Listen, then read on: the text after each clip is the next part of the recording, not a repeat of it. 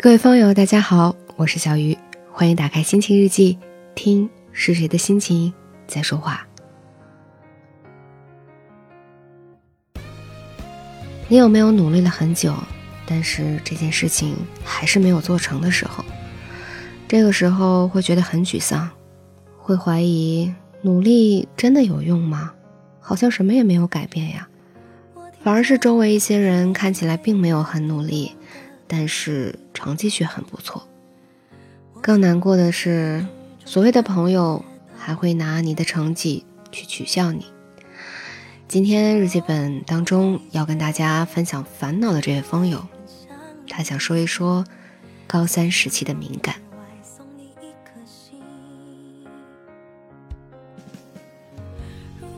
如今我已经高三了，学校经常考试。考完试，老师就会对答案。我每次都很在意，考不好就会影响我的心态。我想和朋友诉说，但他们好像都没有时间。大家好像都在学习，因为放学回家晚，想和父母诉说，却没有时间。随着时间的越来越少，我变得越来越焦虑。有时候朋友会拿我的成绩来开玩笑，我就会很尴尬。明明都在学，但是为什么我就没有像我的朋友那样，那样的分高呢？我该怎么办呢？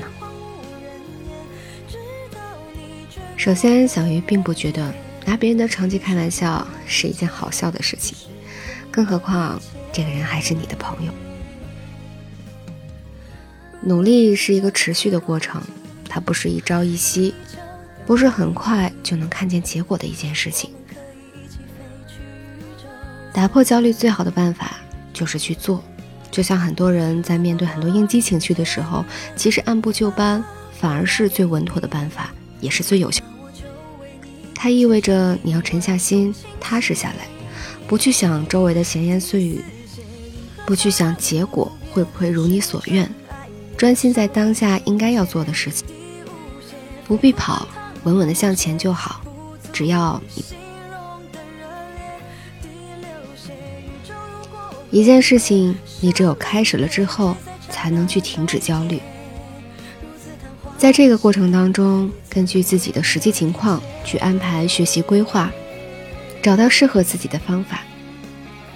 很多同学呢，由于自己的学习效率不高，很大程度上是因为被时间追着跑，而不是自己合理的拥有时间。